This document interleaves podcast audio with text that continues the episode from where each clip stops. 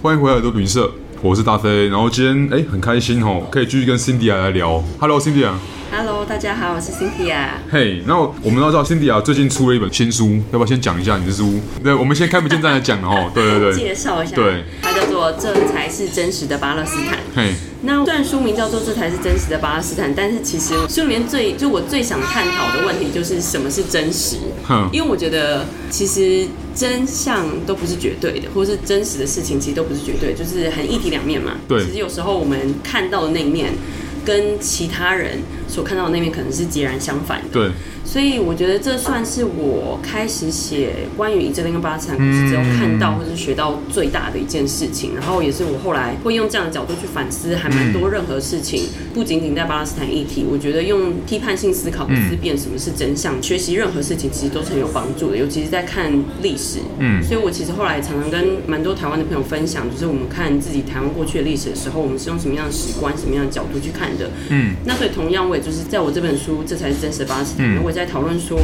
呃，我们过去所理解的巴勒斯坦，跟我后来亲自到巴勒斯坦去驻点，去当自由记者，嗯，然后以及后来，呃，一直在就是做一些跨洋采访啊，然后不断做学术研究这些过程中，我一直在思索跟探索，就是对我来讲什么样是真相，嗯跟对巴勒斯坦人来讲他们的真相，以及我也有采访到了很多以色列跟犹太人，嗯就是对他们来说他们的真相是什么。 OK，我们倒回来讲好了，就是所以你你的身份在去巴勒斯坦、去以色列的时候，你的身份算是学者加记者的身份吗？嗯，当时比较算是纯记者，所以算是一个记者，对但是你默默的在收集资料的感觉，OK，这资料可能是未来你的报道上面会用到，也有可能在学术上面会用到，对，就是因为我以前是念真大阿拉伯文系嘛，嘿嘿嘿然后我双修新闻系，所以那时候我的梦想其实是当个战地记者。 OK， 然后，所以那时候我一直想象中的巴勒斯坦跟以色列嘿，我以为它是战地，嘿，但事实上，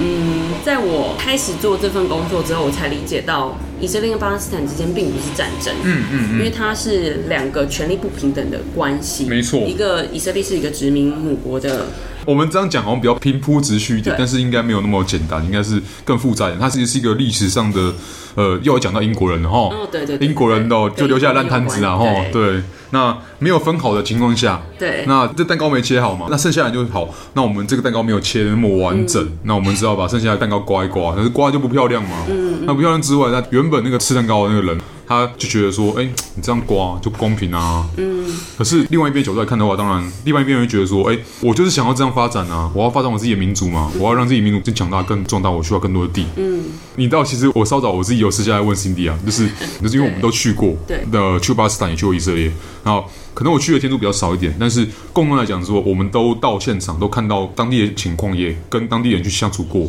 对这样我们会有自己的立场。是那我们今天比较多会分享到自己的立场的部分，由我作为一个时光客，然后 Cindy 作为一个刚刚有提到就是想当战地记者的，当时是记者，然后也同时是学者的身份，然后我觉得我们可以分享到一些我们在当地看到的东西。但我想先问哈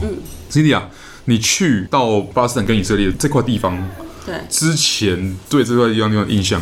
嗯，其实呃，我在去之前的印象，其实跟我觉得跟普通人都差不多，就是因为我从以前念任何跟巴勒斯坦相关文献的时候，我看到大部分就是从国际新闻上接收到的讯息，对对对就是那里对有死伤多少人啊，然后对又有什么战争啊，然后或是冲突啊，因为通常在国际新闻上的字眼都会是 war 或是 conflict 或对是 confrontation，所以那时候我看到其实差不多就是这样。然后是后来，直到我在英国念硕士的时候，我开始认识、接触到一些巴勒斯坦同学。嗯，那我就跟他们分享说，我有这个目标，就是想去那嗯边当记者。那他们就同时跟我分享说，哦，那其实跟你在新闻里面看到的是很不一样的。那从那时候我就开始在收集嗯资很料好奇， OK 想说为什么不一样？因为我一开始我记得很清楚，因为我的硕士论文那时候我也是写跟以色列巴勒斯坦有关的，嗯然后那时候我就写呃 conflict。然后后来我在跟我的教授嗯讨论的时候，因为哦，因为我的题目里面有写到 violence，、哦然后他就跟我讲说，这个暴力你这样写好像两边是等同的，但是你必须要理解这是一个权力不对等的当这是其实从一边朝另一边，但不是双向的。对，所以从那一次他跟我点出来之后，我就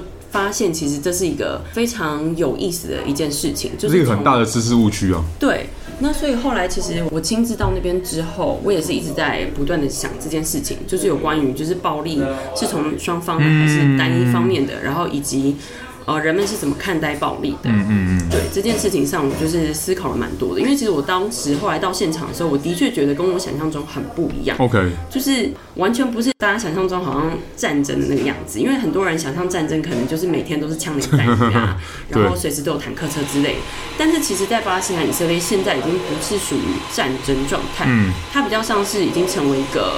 殖民状态，所哎、以可是你知道很好笑哦，就是可能有些人会知道说，在法定上或者在国际条约上面，其实台湾跟中国还没结束战争，嗯，还在战争状态。但是我们实际上就像呃，刚 Cindy 可能陈述了，对这个其实有点有趣的共同点，就是说，平常生活中大家不会再有说哦什么我们在战争状态，嗯但是其实是哦状态好像还没有结束，就好像以色列还没有正式的跟巴勒斯坦讲说对嗯我对们对我和们平结束战争，我们恢复和平状态，他们只是停战而已。对，嗯，这样说也是有道理。但对是我比较喜欢用就是非战争的角度来解读，是因为就是我依然回到就是战争其实是要双方是有势均力敌的，嗯，的一个武力状态。对那第一个是巴勒斯坦是一个没有国家主权，他们也没有军事武力，所以对我来讲，我不觉得那是战争，是因为他们是一个完完全全不对等的两个方面。嗯，那所以就是后来我发现这件事情之后，呃，我会比较喜欢用的切入点应该是殖民国对待被殖民地。嗯，那后来我到当地现场看了之后，我也可以体现为什么现在国际的呃人权组织也都是这样子定义以色列跟巴勒斯坦的关系。可是其实这也蛮有趣，因为其实我们一样要再讲回来，因为毕竟这本来就是一个很复杂的问题。但是我觉得从不同面向来讲的话，你可以看到说，一般来讲殖民地，我们讲说一个殖民民国到去一个地方去 colonize，然后他想要去殖民一个地方的话，是在当地的文化是比较弱势，或者他可能有部分原因是比较弱势的情况，例如说他可能没有那么强大的经济体，没有那么强大的国力。可是我们倒回来到一九五零年来看的话，哎、其实原本就是有英属巴勒斯坦的殖民地的，原本就有这个殖民地的。那当时强势的政权是英国，但是当地是有文化的，是有原本巴勒斯坦人的，那块地方住满巴勒斯坦人。那这真的是纯粹是政治力介入，平白无故的生成了一个现代的以色列国，嗯，取代了英国的地位。可是他们明明是一个新的国家，他们明明不应该有这个所谓强势国力或强势的经济体的状态这样子，所以才会讲说其实蛮有趣。我会觉得说这个差别是，就一般你看到殖民这边，呃，是没办法看到像一样的情况这样子。但我今天的身份，嗯，哎，我要特别强调一下，我今天的身份是时光客，所以，所以我还是会用我当时亲眼去当地看到的那个感觉去讲一下这样子。但是我更好奇的就是说，哎，Cindy 啊，因为毕竟你去了，你去那不止一次嘛，对，我不去不止一次。然后也是在不同时间点去的嘛。对对对，那所以你在不同时间点看到的东西应该是不太一样的。是哎是是，第一次其实我那时候去也是比较短暂，也嗯是比较类似观光客性质，所以那时候我也是在两边都待，就以色列跟巴勒斯坦，嘿哦然后就是我使用沙发冲浪的方式。 OK，靠然后 serving，待在对 c o u c h s e r v i n g 待在以色列跟巴勒斯坦。那那时候我的主要用意就是因为，就是当时的我觉得我是一个局外人，我是台湾人，哦然后我想要保持着一个中立的态度去，所以我才决定用 c o u c h s e r v i n g 因为我想要接触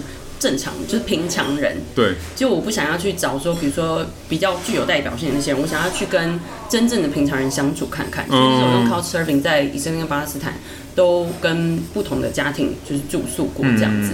对，然后所以跟我第二次去之后，有比较多的背景知识啦，然后也准备比较多之后再去的看法。这两次的确有比较不一样的感觉而。且你如果这样讲的话，第二次是不是你又认识比较多当地人，然后又是用当地人去带你去那些地方，而不是你自己因为观光客的身份去那个地方？对，我我觉第二得次差别的很大。常常住，我觉得常住的改变也是除了别人给你的视角以外，你可以开始发展自己的视角，哦嗯因为你在那边待的比较久嘛，所以不一定别人告诉我，就是我在那边比较久的时间，我也有很多时间去自己走，然后自己去嗯看。就不一定是别人给我的东西了，因为我啊，我自己身为观光客，我去过一次而已。我也是先进以色列，那种以色列在从东耶路撒冷那边哈。阿伯人区那边，在有各式各样的行程渠道，真的属于巴勒斯坦的地方，也进了隔离墙，嗯，有看到各种东西这样子。我虽然金融一瞥，但是以我当时看到的角度来看的话，因为我是二零一七年去的，那当时你要讲说敏感吗，或紧张吗，也还好，也也其实没有那么，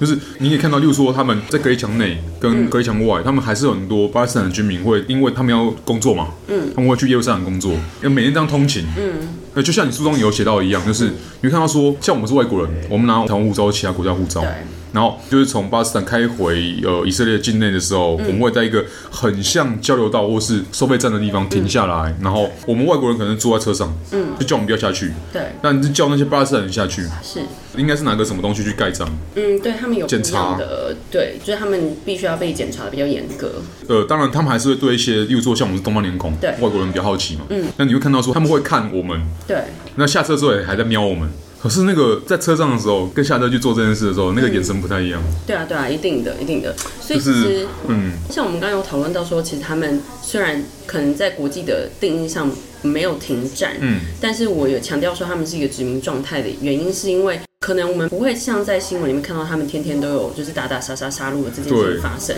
但是事实上就是。有一个词汇比较像是死亡政治学的那种感觉，嗯就是应该说以色列现在对待巴勒斯坦的态度就是把你弄得生不如死，他不直接杀死你，但是他 让折你磨，食衣住行娱乐、都是非常生不如死的一个状态。所以这就是为什么它比实际的战争更可怕，因为它不直接杀死你嘛，它不想要受到国际的舆论的指责。所以对其实很多以色列人他们不一定会杀死巴勒斯坦人。呃，很著名的一个例子就是，其实很多以色列的士兵他们在对巴勒斯坦平民开枪的时候，他们不会直接射击主要部位，除非是他们是真的有意图要杀死这个人，比如说像前一阵子被杀死的那个巴勒斯坦籍的美国记者，嗯但是平常呢，他们其实会瞄准的是巴勒斯坦人，比如说膝盖，嗯嗯然后这是一个还蛮著名的实际案例，嗯，甚至在伯利恒那边，他们都会对准巴勒斯坦青少年的膝盖射击。因哦，为他们以色列的将军就有在他们的难民那边广播说，我以后都要让你这边的人什么如都死，站不起来，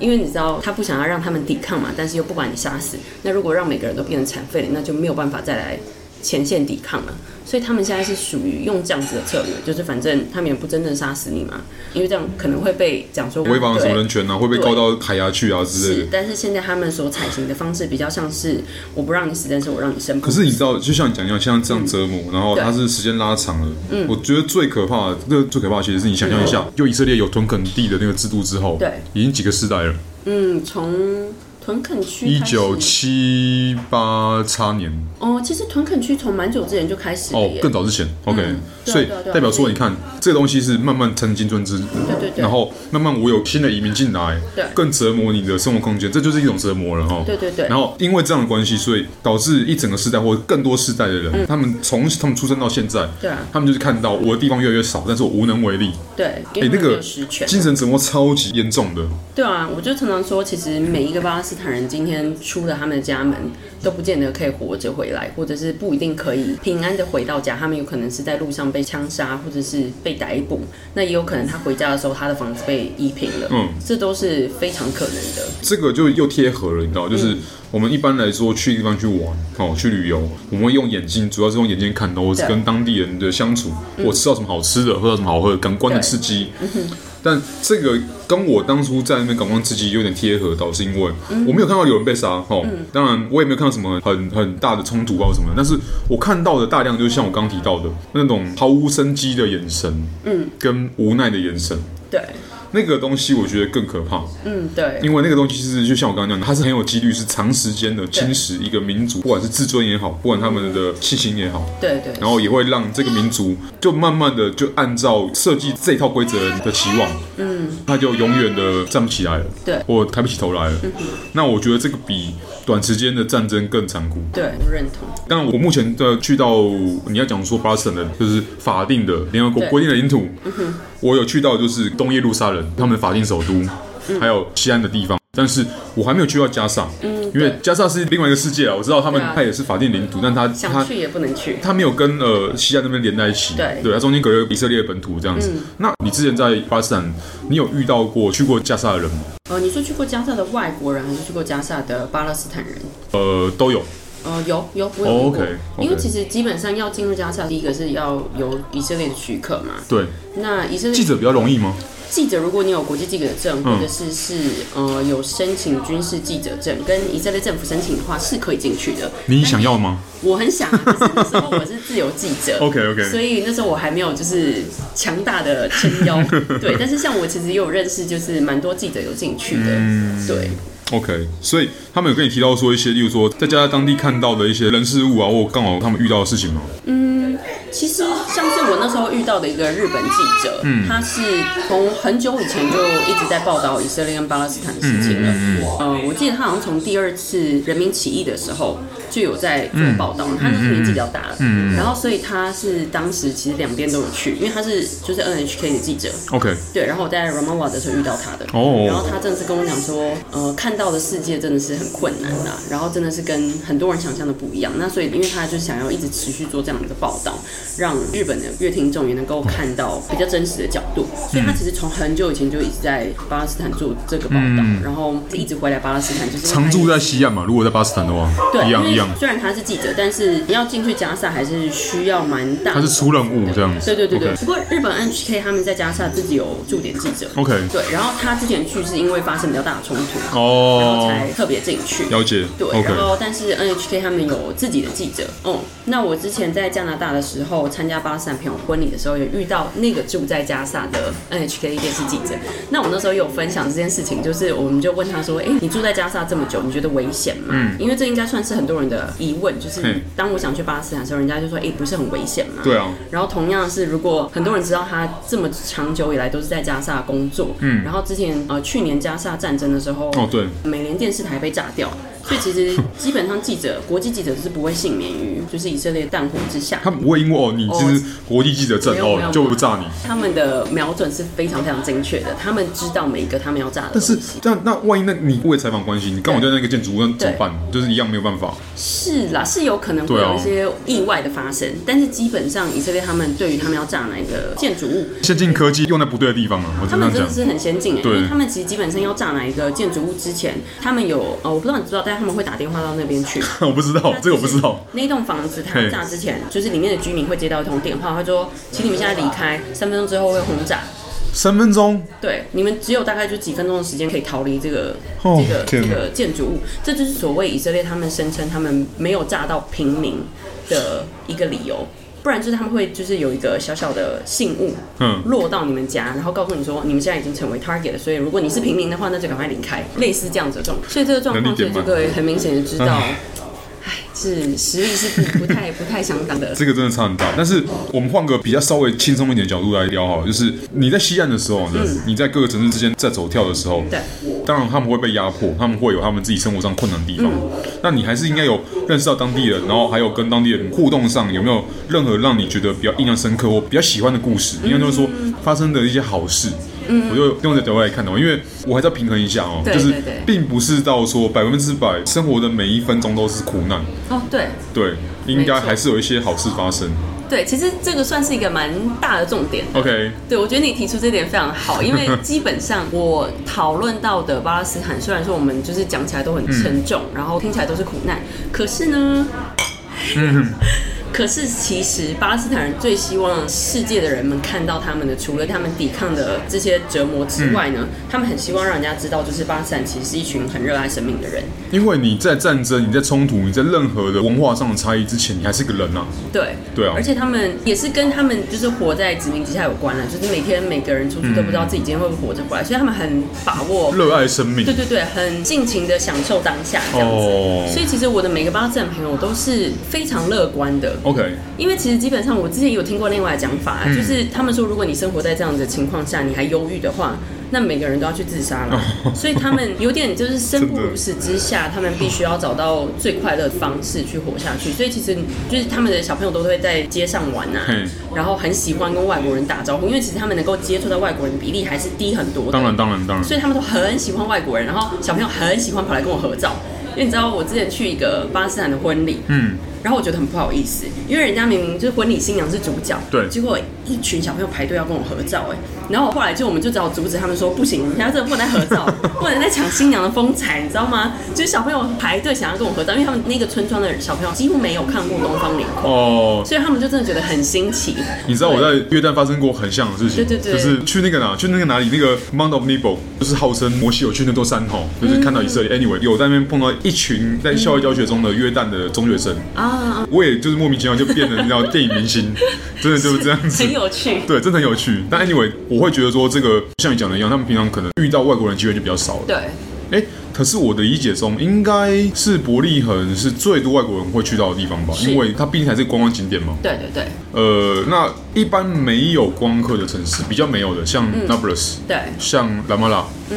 那他们当地的生活还是一样，跟你在伯利恒看到的一样吗？还是其实他们就是他们更不热闹，没有哎、像还是一样，很非常非常有嗯的生气热闹蓬勃这对啊样对子。哦啊对啊。 OK，只是像你刚刚提到，比如说 Bethlehem、伯利恒、或者是 Jericho，、嗯哼这几个是所谓的观光大城。对，没错。可是其实也很多去观光的人并不知道那个地方是巴勒斯坦，哦 他，对们，没错。依然会以为其实这是以色列，天哪，没他错。们哦并不知道这是巴勒斯而坦。且还以为你会看到他们一样会挂以色列国旗。对，很多旅游巴士是直接从以色列去伯利恒，对对对对对。呃，一日游、二日游那一种。对，然后好像是最近的新闻，好像是说以色列就禁止再挂巴勒斯坦国旗，对，禁止巴勒斯坦的国旗在公开场合亮相，这样。那这样不是更那个人吗？就是好，就是未来万一要带人去伯利恒好了，对去那边去参观或者去那边看那些东西。我第一个我看的又是耶稣的东西，对，嗯然后我接触到我看到的就是以色列国旗，我看不到巴勒斯坦国旗，就让他们跟我讲阿拉伯文，我会觉得说对啊，他们应该是在以色列的阿拉伯人吧。你知道这个，我们讲回来，这是一种文化侵略，对啊对啊就是货真价实文化侵略，所以才会说我自己去过一趟之后，虽然只去了一趟，嗯，但是因为我刚好是从呃约旦进去的，嗯，是一个阿拉伯国家，我会可以很明显的感受出两边人的差异之外，呃，待人接物态度的差异之外，嗯对你会看到说巴勒斯坦现在的状况就是人为的嘛，嗯，对，那你自然很很不容易对以色列人产生那种好感。嗯，这是我觉得是啦这当然以色列人还是有分，例如犹太人、 对有阿拉伯人哦，也有其他民族。对我没有对犹太人有任何意见，我比较喜欢说是以色列的喜安主义者，因为我觉嗯得讲犹太人很常会产生一个很尴尬，就是因为又对又是很大一群人了。对，所以其对实我会比较偏向就是说是以色列的喜安主义者，嗯因为我觉得以色列的犹太人，他们基本上也有分，就是像你刚刚说的，就是是支持巴勒斯坦的，嗯然后跟不支持同情的对啊对啊。那像有一些是真的很极右派，他们就是觉得说我们就是绝对不要看到巴勒斯坦存在，连听到巴勒斯坦都觉得非常非常的受冒犯。嗯，对，像我之前有遇过这样子的以色列人，就是连我讲我的巴勒斯坦朋友，他都会很生气，他就说。你如果讲巴勒斯坦人的话，就表示你承认他们是一个就是主权存在的国家。哦你又你要又讲阿拉伯人，你又不发给那些人护照，对不对？对他们一定要想要搭飞机，他们还跑中部的那个口道去约旦搭飞对机对，对，他们是不能从以色列的机场离开的。那是很奇怪啊！就是你要这些人怎么办呢？这些人他们只是平凡的人而已啊。嗯，所以这所以是为什么我们都说，就是国际的人权组织都称以色列是实行种族隔离政策，是就是因为他们是针对不同的种族，然后进行不一样的对待，所以巴勒斯坦人或是所谓的以色列籍的阿拉伯人，都是受到二等公民的对 待。在以色列之前，还有很多国家的也玩过这种事情，然后对啊比如像南非或者是更多其他国家，但是对我没有看过有玩了那么久，然后现在还在玩的。对然后因为刚在酸啊，说他们是 PR 做的很好的国 家，所以公关能力做的非常好的国家，就是导致到现在还是很多的。呃，我在讲台湾人或者讲其他地方人也嗯好，就是他们觉得说，哎、就以色列是很先进的科技国家、新创大国，但不会再提到说，哦，以色列也有其实做的可能不是那么好的地方。对啊，对啊，我会觉得，当然，如果平衡报道的话，我就是哎、可能要请 Cindy 啊以后多多要更加 努力，要带来更多就是两边都有平衡到的报道。对，我的我的报道都被被批评不平衡， 对啊，我就觉得不可思议耶，就好像明明这件事情是发生的，对啊，然后明明我们如果真的去到那边一趟，哎、其实当护照是可以进以色列的，对对对嗯也可以进巴勒斯坦的，它不会有任何限制的。亲自去看一下，说真的，比去欧洲便宜 啊，对啊，我会觉得说，因为我今天跟你对聊，嗯我是去过人，所以我可以跟你有差不多角度的看法。对但是我还是很希望说大家有办法在台湾的话，假设你没有去过当地，你也可以对多多吸收相关的资讯哈。呃，可以买那个辛迪的书来看一下，对嗯对对，然后来自己做 critical thinking，、这点非常非常重要。很重要。收集好你自己的资讯，然后去做出判断，因为可能我今天我讲的辛迪讲的可能都不一定是对的哦，这是我们认为的真实。对对对，那你如果收集足够的资料的话，你就有办法去找到越接近真实的那个资讯的那个知识。这个时候你再去做自己的决定，嗯，然后这就是你的东西，而不是只是开，例如说开新闻哦，然后开这个报纸上面，它可能是三手四手哦，从 CNN 或是刚好是另外一边的，从半岛电视台来的，或者从其他中东媒体来的资讯，哎，都不一定对，对所以才会说，哎，大家可以多多的吸收新知啊，哦。哎、可是我们的认知来讲啊，就是说一般来说哦，比较有名哦，会在网上看到就是什么以色列的士兵啊、女兵啊、吼、海军陆战队啊，就是平常在守在街口那种，嗯对 呃，男的帅，女的美那种，就是那种真的情况。对对，那这可能是以色列想要给大家的对外的形象这样没子错。但是以巴基斯坦居民来讲的话，会害怕的是这些人吗？其实基本上以色列军队他们想要营造的形象就是他们是很发展中国家，对然后还有男女平权。对我记得就是非常讽刺一点是，你去 Google 打 IDF，就是以色列国防军的时候，出现最高搜索率的都是全部都是以色列女兵， 而且她都很漂亮的那种哦。嗯，可是实际上，呃，像是我在巴勒斯坦的时候，我当地朋友都常常跟我讲说，其实如果你看到以色列士兵的话，他们比较没有那么害怕，因为尤其是记者朋友嘛，你还有穿记者背心，对对对他们说这样还好，有时候他们还收敛一点。但如果他们遇到是以色列的屯垦居民的话，他们就会真的要很小心，他就说我们就真的要快跑了，因为基本上以色列的屯垦居民是可以合法用枪的，哦，那他们就算杀了人，也不太需要负什么相对的刑责。应该说，的确他们可能会去法庭啊之类的，对可是他们可能可以杀了一个巴勒斯坦的一家人，然后可能服刑几个月就可以出狱了。然后可能理由还是用什么我在自我防卫啊什么对鬼的。对对，哦或天者哪是就会判那个什么精神失常之类的。但是之前有非常非常这样子的案例，就是犹太同等居民放火烧了一整家的巴勒斯坦人，然后只剩下一个婴儿幸存，然后最后他就是服刑几个月以后就出狱了。嗯，那后来是他们有想要再上诉，但是从这样小小的一个案子，你就可以知道他杀一整家人的命。只需要服几个月的刑罚而已。那相对的是，巴勒斯坦人朝以色列人丢几颗石头，嘿，就可以判刑三年入狱的刑罚。所以这样子的差别待遇是非常非常天差地别很的。所巨以大这也是为什么我巴基斯坦朋友都说，看到同等居民其实反而要小心，因为他们是都可以任意开枪的。那加上因为以色列的回归法的规定下，是全世界的犹太人都可以回到以色列定居，然后拿到、呃以色列的国籍嗯嘛。对哦所以其实后来吸引到很多在欧美国家比较极右派的人士，因为就是你可以合法用枪嘛。对然后再加上你住在屯垦区，会对有很多优待，就是政府会给你税收减免，嗯然，后给你一些补助。又刚好在想象中是一个精英的政权，对啊，然后所以你对就可以又可以税收减免，然后又可以开心的扫射别人， 天哪！然后还可以有一个新的土地。那所以很多人其实都想说，那何乐而不为呢？就是其实我觉得屯垦区扩建是对巴士来讲很大很大的一个威胁。哎而且是持续在进行中的威胁。对，对，